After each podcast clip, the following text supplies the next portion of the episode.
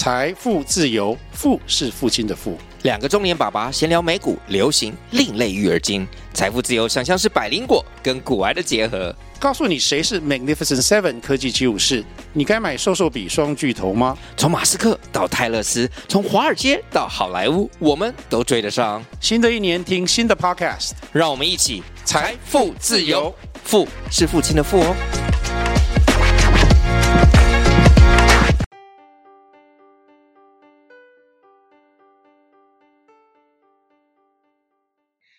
大家好，欢迎收听今天理财大小事。Hello，陈大哥。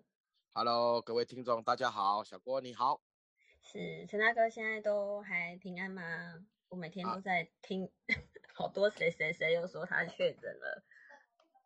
其实确诊，我个人认为呢，应该也是健康的一环啊，只是打了第第四季的概念而已。对，啊，真的是 是好啊。我们昨天就是昨天有看到，现在 FED 一直在升息嘛，然后美国的这个房贷利率也攀上了五点二七个 percent，来到十三年的新高，是。五趴多哎、真的很高。那陈大哥您怎么看呢？如果说美国的利率都来到这个这么高的一个基准点的话，那台湾的房贷利率会会不会跟着一起受到影响呢？嗯。嗯，事实上，这个呃，我们上次也有聊过，就是国际之间的金融本来就是互互通互通有无的哦。那呃，慢慢的一些外资撤回到他们本地的呃资金之后呢，呃，会造成他们银行之间其实也会有呃挺大的压力。本来他们他们把这些资金呢放到国外去赚钱，那现在他把钱呢把它引流回他们自己的国内。那引流回自己的国内呢，也不可能放在床底下嘛，所以势必一定一定要放回放回原来的金融单位。那你放回原来的金融单位，如果是一般我们民众的小钱呢，我们也没什么资格跟金融单位说我的利息要多一点，或我的什么时间要长一点之类的东西。嗯可是可是这一些大资金它回流回到金融单位的时候，是各家银行或是各家金融单位必争之地。也就是说，他希望他的钱能够停留在他的这个呃呃这个船港口里面。嗯，那你希望他停留在个港口里面，自然而然你要给一点条件哦，给好一点的条件。那给什么条件呢？自然要给他利息好一点，或给他呃这个时间长一点，所以呢，他才愿意把钱去停在你这个港口里面。哦，那那但一旦他的港口就是给的条件好之后，势必他对外放款的利息，因为他毕竟嗯不是不是善心单位，不是公益单位，他既然在这个地方有了支出，肯定一定要有收入。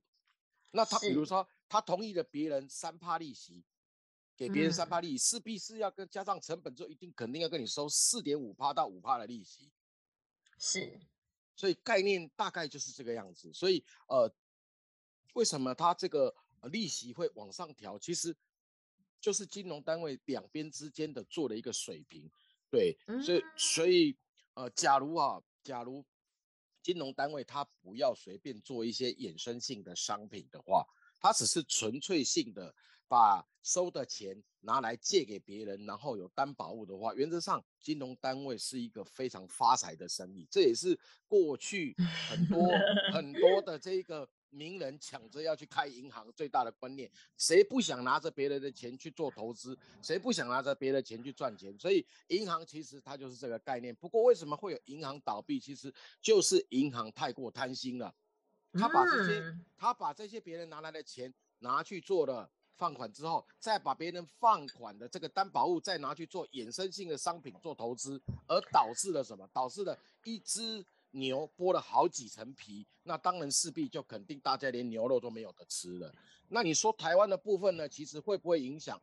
根据哈，根据最近我们呃最新的这个这个收到的消息哈，央行的总、嗯总裁呢，他这边有表示过一件事情，啊、跟我们听众息息相关，就是不排除缩短房贷的年限。嗯嗯嗯嗯嗯，有到时候前也有看到这个消息三十年期以上的房贷就会绝迹，也就是说，最长的放贷时间就是只有到三十年。嗯那我们从以前过去来看，其实呢，标准的房贷借期呢大概是二十年。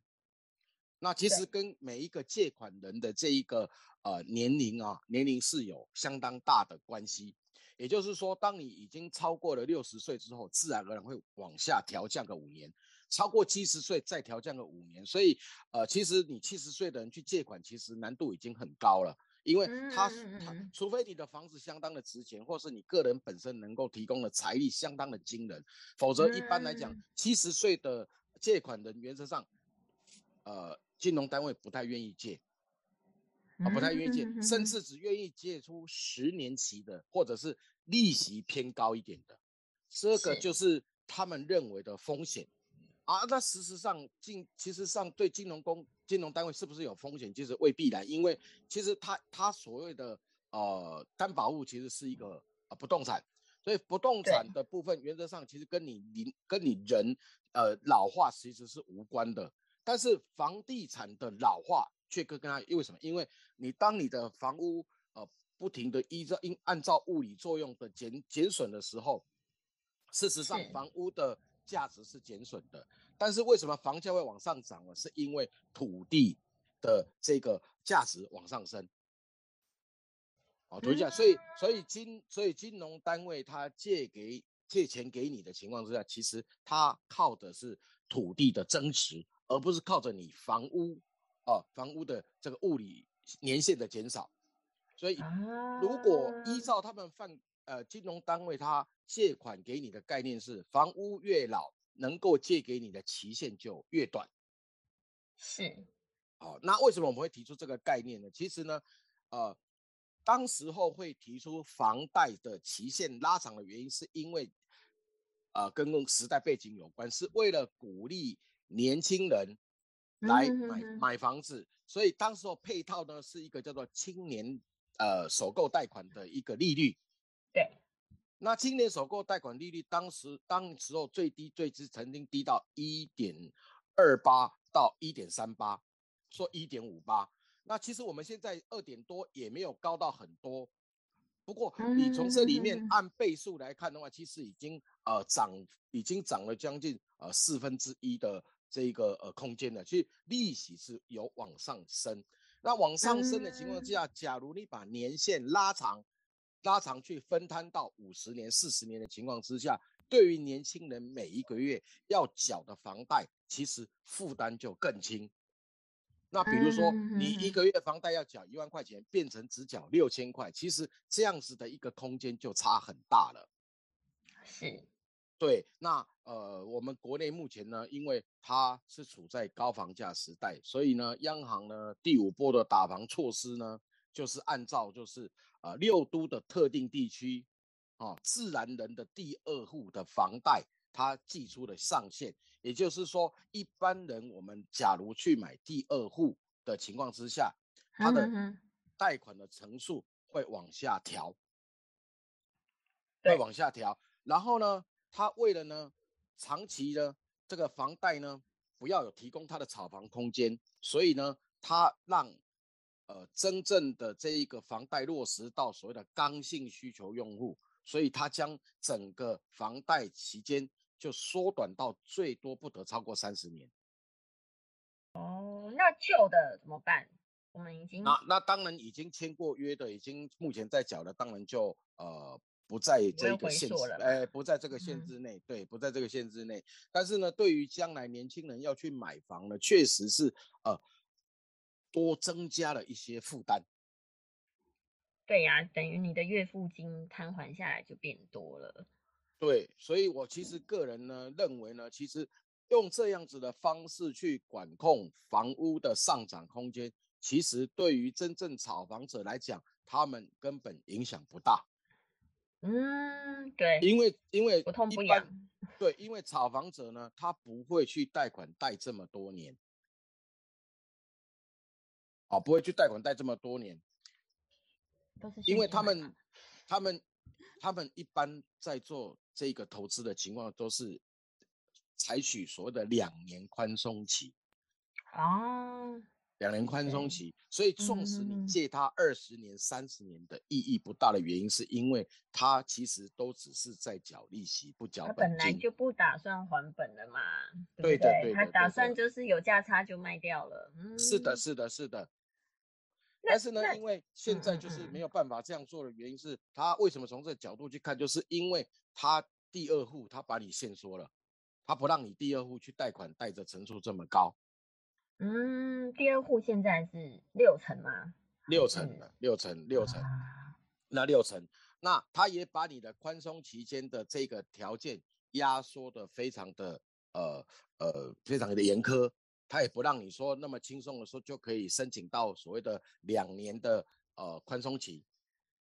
是，那于是呢，有的投资客的头脑就很轻，就说那这样好了，既然不让我，那我就缴本没关系。于是我就申请四十年甚至五十年的房贷，嗯，这样是不是也能够达到每个月他缴的这个成本资金往下掉？没错，哦，那这也是为什么央行它去做这样子的一个打房的措施，它这个政策最主要就是在预防这件事情。不过，对于实质上真正在做房屋呃炒作的人，其实它影响并不大。真的哎。啊那影响对并不大于想换屋的人怎么办？但是呢，对于对于嗯这一个真正刚性需求的人，其实啊其实它的影响其实反而是比较大的，比较大的。